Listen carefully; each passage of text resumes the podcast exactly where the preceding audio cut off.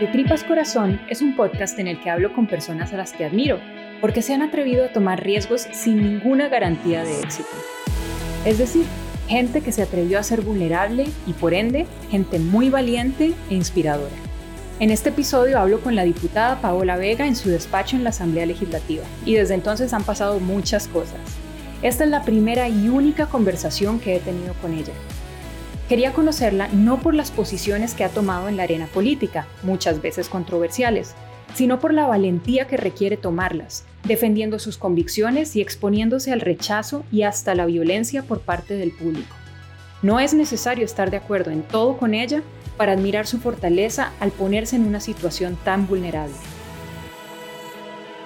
Pues para empezar yo creo que le preguntaría quién es usted, cómo, cómo se describe, ¿Qué la, qué la motiva, qué le gusta, de dónde viene, quién es Paola Vega. Gracias Mónica por el espacio, acá un poco resfriada, entonces perdonarán la, la, voz de ultratumba. Soy hija única de una madre soltera que fue una mujer muy valiente, una mujer que realmente me inspiró mucho porque era una especie de mujer maravilla. Cuando yo crecí con ella, eh, una excelente profesional, era psicóloga en las cárceles, que es un trabajo muy duro. Entonces, desde niña yo tuve muy presente la importancia de la ciencia social, del activismo y muy especialmente de las poblaciones más vulnerables, porque mi mamá era de las que llegaba a la casa llorando por el caso de un privado de libertad. Entonces era una mujer muy inspiradora a la que realmente le debo como la mayor parte de quién soy, una mujer que desde chiquita me enseñó a leer, y básicamente yo crecí queriendo ser como ella, queriendo ser una mujer que hiciera un cambio.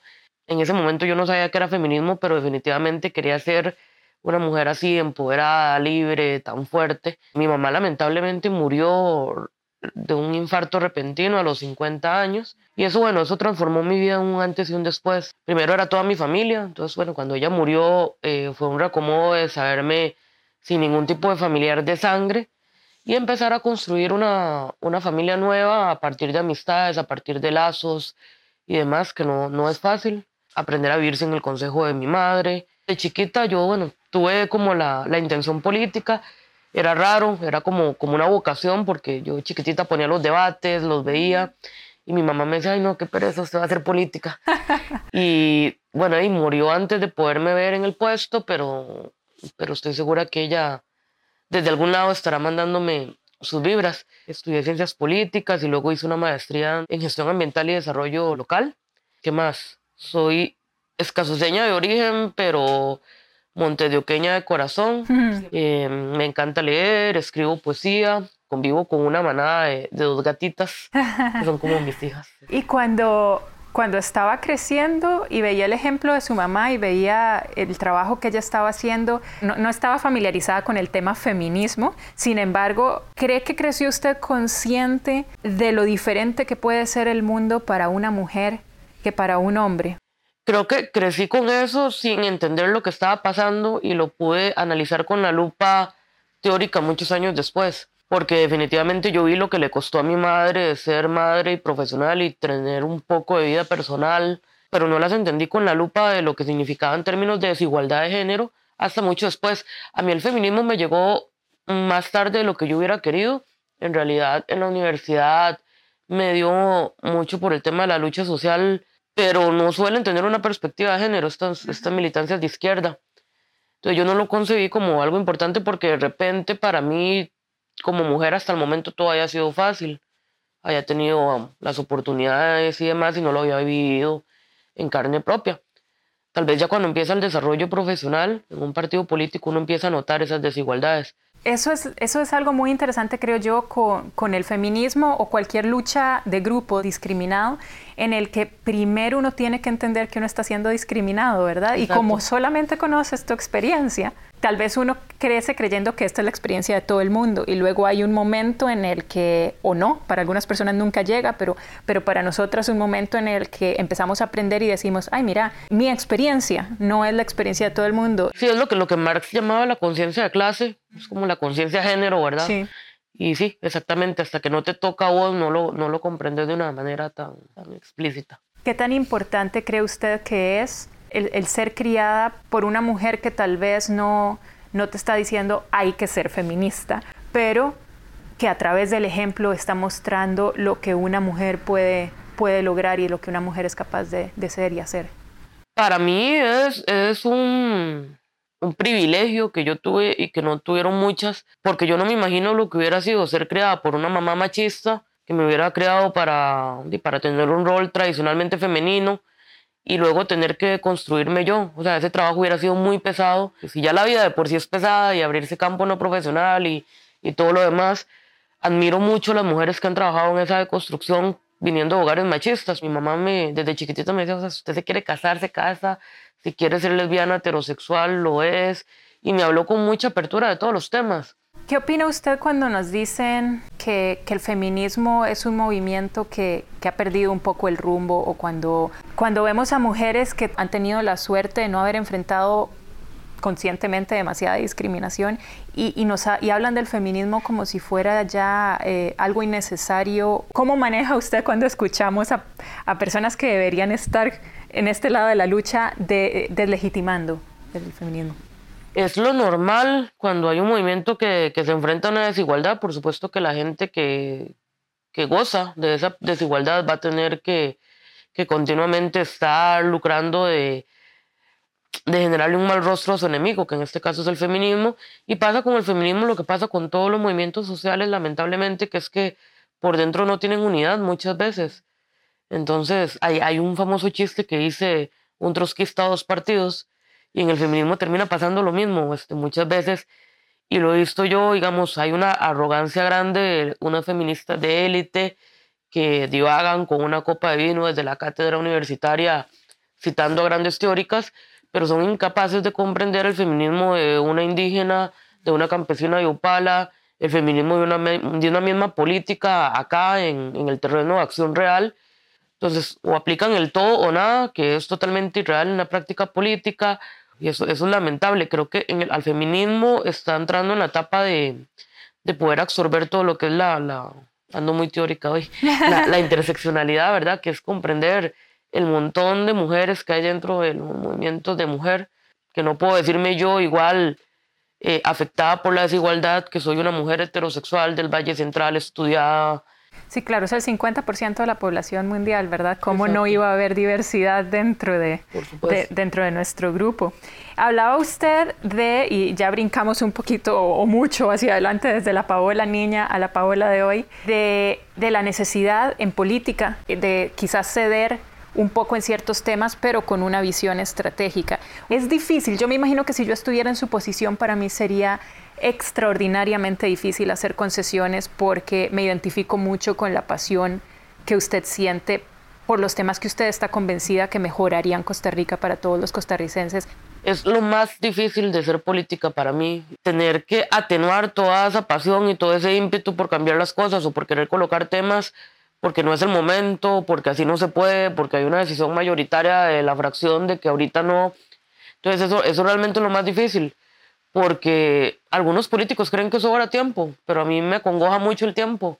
En la agenda principal que yo llevo, que es ambiente y cambio climático, no hay tiempo, no, no hay no. tiempo, el planeta se está deshaciendo poquito a poquito. Entonces cuando los políticos que tienen mi edad, pero hablan como, como si fueran de los años 50, me dicen, veamos eso en un futuro, yo les digo, no, es que ya es el futuro.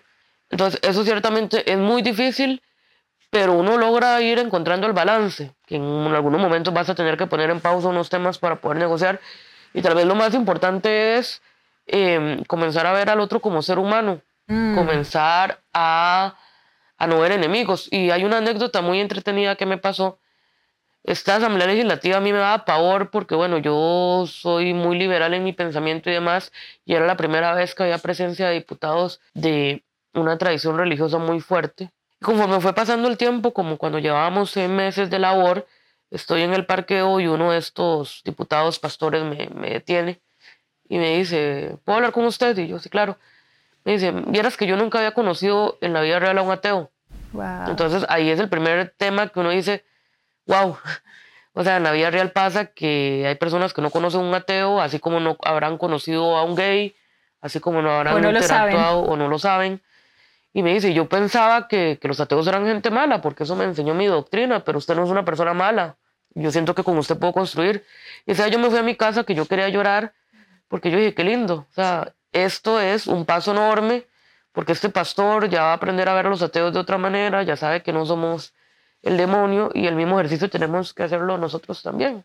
Es un poco irónico cómo los liberales hasta cierto punto nos hemos vuelto completamente intransigentes, ¿verdad? Cuando se supone que somos liberales. Y eso es un gran fallo que tenemos como movimiento progresista y se ve en las elecciones.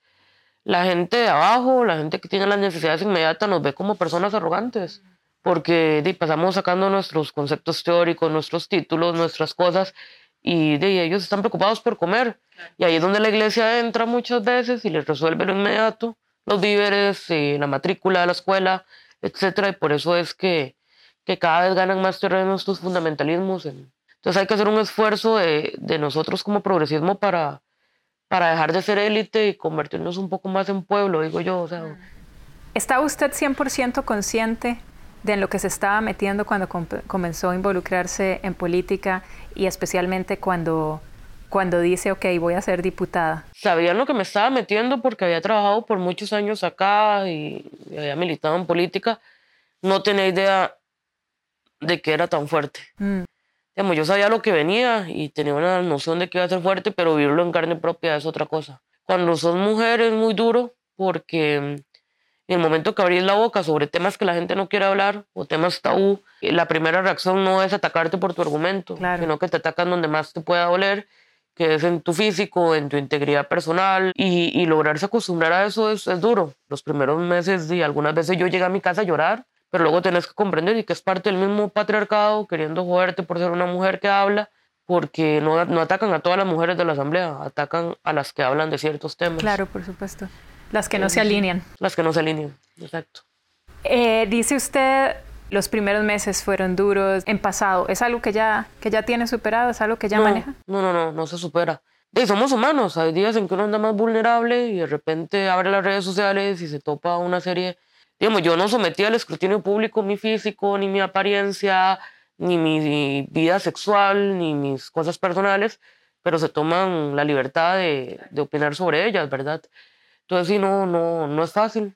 Muy manifiesto el ejemplo que yo siempre hablo con el compañero Villalta. Villalta y yo tenemos una línea de pensamiento bastante parecida en muchos temas y hay que hacer la comparación. Hay momentos donde él y yo al mismo tiempo expresamos algo y los insultos a él son como jala vagabundo, pero los insultos a mí son terribles, digamos, que o sea, yo no puedo creer que esa gente ande con tanto odio en las redes sociales. Cuando me quiere golpear o algo así, yo hago el ejercicio de decir, bueno, en cuatro años la que venga la van a ofender menos, y en ocho años a la que venga la van a ofender muchísimo menos, y en doce años tal vez ya no van a haber ofensas. Pero bueno, igual es cansado tener que explicar cosas que uno cree que deberían ser obvias, ¿verdad? Como, ¿por qué esto es irrespetuoso? ¿Por qué deberías dejar de hacerlo? Pero el ejercicio aquí ha sido divertido. Había un caso, por ejemplo, había un compañero que presidía una comisión y nos decía diputado a todas las mujeres. Ah. Decía, tiene la palabra el diputado Vega. Entonces, bueno, y en medio cólera en algún momento le empecé a decir presidenta. Y donde lo vivió es la persona con un lenguaje más inclusivo que puede haber en esta Asamblea Legislativa. Hablaba usted de que, bueno, claramente eh, los ataques que recibe eh, no solo tal vez van de la mano por ser alinearse con la izquierda, entonces claro, ya eso lleva unas connotaciones, pero además por ser mujer y por no alinearse y hablar de cosas que parece que los costarricenses todavía no están, no quieren ni escuchar. Eh, aquí tengo una lista de algunas de las cosas que, usted que, usted está impulsando, las conversaciones. Le voy a decir la palabra y quisiera que por favor me diga qué le hace sentir a usted ese tema y por qué, como si no tuviera ya suficiente resistencia, decide encima meterse en el siguiente tema. Uno fácil, plástico. Es un sentido de urgencia. Yo realmente quiero que este país del paso en acabar la contaminación con plástico sea un ejemplo para el resto de países. Aborto. Un derecho humano pendiente y y que hay que seguirlo defendiendo así como un derecho humano. Llegará el día en que podremos decidir sobre nuestro cuerpo. ¿Eutanasia? Eutanasia, otro derecho pendiente, el derecho quizás más sublime, que es permitirle a una persona morir en paz, morir dignamente. Enfrentarse de una manera tan abierta y tan valiente a la iglesia. Ya es hora de que la gente se le enfrente a la iglesia católica. Llevan siglos imponiéndonos su escala de valores de manera hipócrita, además, porque es una institución que por dentro ha cometido las peores atrocidades. Sí, una institución que, que decidió no adaptarse a los tiempos, que decidió no creer en derechos humanos. No todos tienen dentro de sus filas feligreses y, autoridades religiosas que seguramente sí creen en los preceptos bíblicos de amor al prójimo, pero lamentablemente la cúpula no, no lo hace así. Defensa del medio ambiente en detrimento, o por lo menos así lo percibirán algunas personas, del desarrollo económico de Costa Rica. Un tema que yo creo, una discusión que yo creía resuelta y que por lo visto seguimos en los años 70. A mí me ha impresionado ver diputados de 30 años defendiendo el petróleo y nos deja claro que cuando, y cuando se trata de medio ambiente mucha gente le puede más el billete y los dólares. ¿Estado laico? Estado laico, una necesidad anacrónica. Somos el único país del continente y en el mundo, casi que solo el mundo islámico no, no, tiene un Estado laico, como ciencia ficción, estar en, a estas alturas peleando por un Estado laico. Y me resulta ciencia ficción que varios diputados digan que no se puede sacar a Dios de la Constitución. Me hace pensar, o sea, tan, tan frágil es su fe que depende de una palabra en un librito como para poder sentir a Dios en su corazón. Pero sí, un tema que, que hay que avanzar porque en, su, en, el nombre del Estado confesional se cometen muchas injusticias y muchas violaciones a, a derechos humanos. Cualquiera de estos temas que acabamos de mencionar ya son triggers, ya son detonantes. ¿Por qué ir detrás de todos ellos y no elegir como dos o tres batallas? Sí, eso mismo me pregunta mi psicoanalista, pero, pero no, no, he logrado responderle. Bueno, no, es que yo, yo cuando asumí la diputación la asumí muy clara de que de que yo venía aquí a ser valiente o mejor no me metía en esto. Y me harté como ciudadana y como mujer y como persona de políticos tibios que en campaña te hablan de todos los temas y aquí se, se acobardan. Porque si se acobardan aquí, entonces nunca vamos a dar esos pasos. Entonces, cuando yo, cuando yo dije, voy a decir la palabra aborto en la Asamblea Legislativa, era muy consciente de lo que iba a ocasionar, pero yo dije, o sea, se acabó, esta palabra no puede seguir siendo un tabú aquí. Si yo aquí me quedaba callada y no tocaba estos temas y le dejaba el, púlpito y el micrófono a esta ola de conservadores, Costa Rica en cuatro años más bien iba a retroceder. Entonces, de, creo que son temas que alguien tiene que hablar. Todo se cobra, ¿verdad? Es decir, todo como usted, como usted lo dijo anteriormente, es una estrategia y ese momento en el futuro a usted le puede costar. Usted podría estar quemando puentes que le cerrarán puertas políticamente en un futuro. ¿No le da miedo que que se acabe una carrera política que podría haber hecho avanzar a Costa Rica a largo plazo en la dirección que, que quisiéramos. No, no, no me da miedo. A mí lo que me da pavor, y esto puede sonar muy cliché, pero, pero, pero lo digo con sinceridad, lo que me daría pavor es terminar en cuatro años y decir, pucha, no hice nada. O pucha, no, hice lo que, no fui leal a mis convicciones o desaproveché el puesto. Sin embargo, la sociedad funciona también como un péndulo y entonces, por ejemplo, cuando hemos tenido algo muy liberal, luego hay como una reacción y votamos por un Trump, votamos por un Bolsonaro y esas cosas. ¿No le da miedo a veces que Costa Rica, que, le jalemos tanto el rabo a la ternera con algunas cosas liberales, que más bien haya como un retroceso porque no estamos listos? Creo que hay que tomar el riesgo. Yo creo que Costa Rica no, no, no está lista, pero no está lista por falta de debate público. Veamos el tema LGTBI hoy y lo compramos con hace 10 años. Hace 10 años eh, la gente básicamente quería apedrear a los gays en las calles y hoy es un tema normalizado, casi, casi que cerrado. Son cuatro gatos eh, fundamentalistas los que siguen jodiendo con ese tema. ¿Por qué? Porque se habló. Entonces eso es lo mismo que hay que hacer con todos los temas, que va a generar una polarización y que va a generar también el endurecimiento de estas fuerzas fundamentalistas, pues sí, pero por eso justamente es que hay que ser fuerte al hablar de estos temas. Volviendo al tema de la vulnerabilidad y del, valor, de la valentía que se necesita para, para salir de un área de confort, porque definitivamente habría cosas que para usted serían más fáciles que estar dando la lucha que las luchas que está dando. Usted es una persona muy muy vocal, muy abierta. Bueno, a mí no me conoce y, me dio un podcast y, su tiempo. ¿Es usted la que realmente publica y responde en su cuenta de Twitter? ¿Y, y ¿Qué importancia tiene para usted tener una comunicación tan directa y tan honesta con gente que a veces la apoya, pero a veces es, eh, le, da unos ataques realmente espantosos? Sí, no, la primera orden que yo di cuando llegué al despacho era que mis redes sociales las manejaba yo. Y creo que la gente merece saber que el que le está hablando es uno mismo.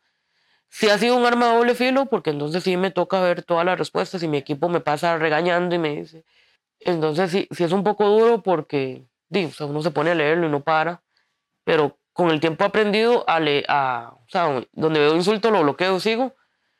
Entonces, si es una crítica, pero respetuosa, yo la leo y contesto y demás, pero cuando son insultos, ya aprendí a... Cada vez los leo menos. Rara vez conducen a una conversación tan, tan reconciliadora como la que pueden tener dos personas que realmente físicamente se ah, están sí, no, las redes sociales han empoderado un nivel de agresividad tremenda. Y también es curioso porque la gente reclama de los políticos cercanía, pero aquí y en todo el mundo cuando un político usa sus redes y es cercano se le castiga. En, en, su, en, en, su Twitter, de hecho, eh, su, su, foto, su cover photo es Nevertheless, she persisted. ¿Qué, ¿Qué significa para usted esa frase? ¿Por qué la tiene ahí como su primer mensaje? Es la famosa frase esta de Elizabeth Warren cuando la quisieron callar en un discurso y, ella siguió. Uno de sus compañeros dijo, y sin embargo ella seguía, sin embargo ella persistía, que es para mí la frase que resume el ejercicio de las mujeres en política. Porque luego llega uno a hablar y ellos dicen, pero ¿cómo sigue? O sea, si la están atacando, ¿cómo sigue y sigue? Y es como, como una frase que yo quiero que guíe, por eso la tengo ahí en foto de portada, mi accionar político. Y sin embargo, a pesar de los ataques, a pesar eh, que muchas veces te quedas sola, porque incluso a veces ni siquiera el presidente de tu partido te apoya con un tema, de hay que persistir, o sea, hay que ser coherente. Y eso yo lo, yo lo admiro. Yo, yo prefiero mil veces una persona de ideología totalmente contraria, pero que sea totalmente honesta con la defensa de lo suyo, por más que él y yo no compartamos en nada, que una persona de que vende sus intereses fácilmente. ¿Qué ha aprendido usted sobre usted misma y sobre la importancia de reconciliarnos con la vulnerabilidad en un proceso de crecimiento. ¿Qué ha aprendido usted que no sabía antes de que empezara este, esta aventura de ser diputada? muchas cosas, muchas. Este, bueno, aprendí que era más fuerte de lo que yo pensaba que era.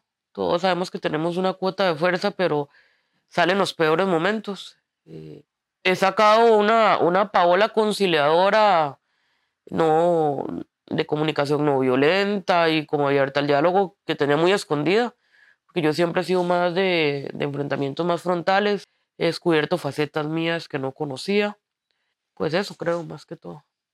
Doña Paola, en este momento, bueno, no sabemos quién llegará a escuchar esta conversación, pero sí sabemos que hay niños y niñas que están enfrentando bullying en la escuela y el colegio, hay niños y niñas que viven eh, en, violencia intrafamiliar, hay hombres y mujeres que, saben que, hay otras personas enfrentando abuso, pero no, no se atreven a, defenderlos o a hablar por ellos.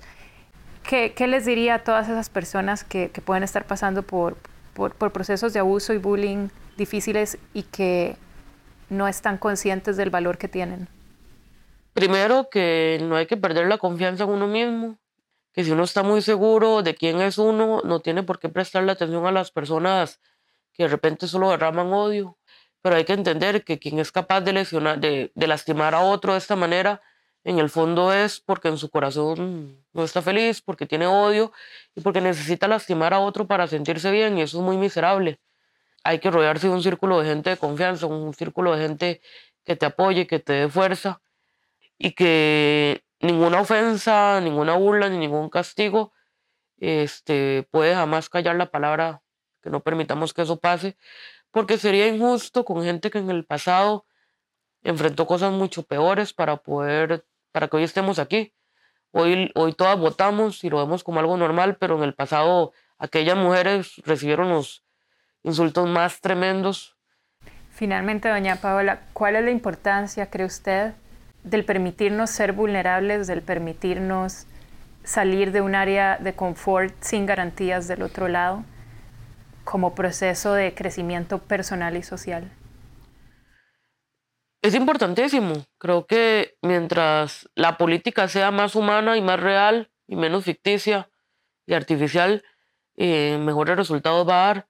Y parte del hecho de que no haya funcionado es porque los políticos suelen presentarse como como si fueran de plástico, como si fueran ajenos a la realidad y no como seres humanos vulnerables iguales a todos los demás. Y esto es importante, no solo en política, en todas las relaciones.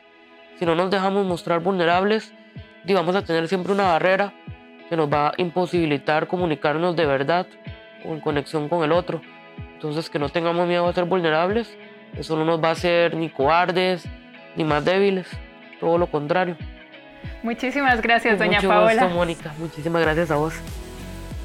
Paola acepta que el rechazo y los insultos son difíciles de llevar, y sin embargo después de conocerla me queda claro que parte de su fuerza viene de procurar no prestar demasiada atención a comentarios negativos que le quiten impulso para trabajar en lo que ella considera prioritario. De nuestra conversación me llevo una lección sobre la fuerza que ganamos cuando tenemos claro por qué hacemos las cosas. Cuando nuestras acciones responden de forma auténtica a nuestros valores, el dolor y el esfuerzo se vuelven un precio que estamos dispuestos a pagar. Gracias por escuchar de Tripas Corazón. Ojalá hayan disfrutado este episodio. Cualquier pregunta que tengan, porfa, me la hacen llegar. Yo las voy a estar contestando en el último episodio de este podcast. Todavía falta un poco, pero ya está por llegar. Mi nombre es Mónica Naranjo y mis datos de contacto están en la descripción de este podcast.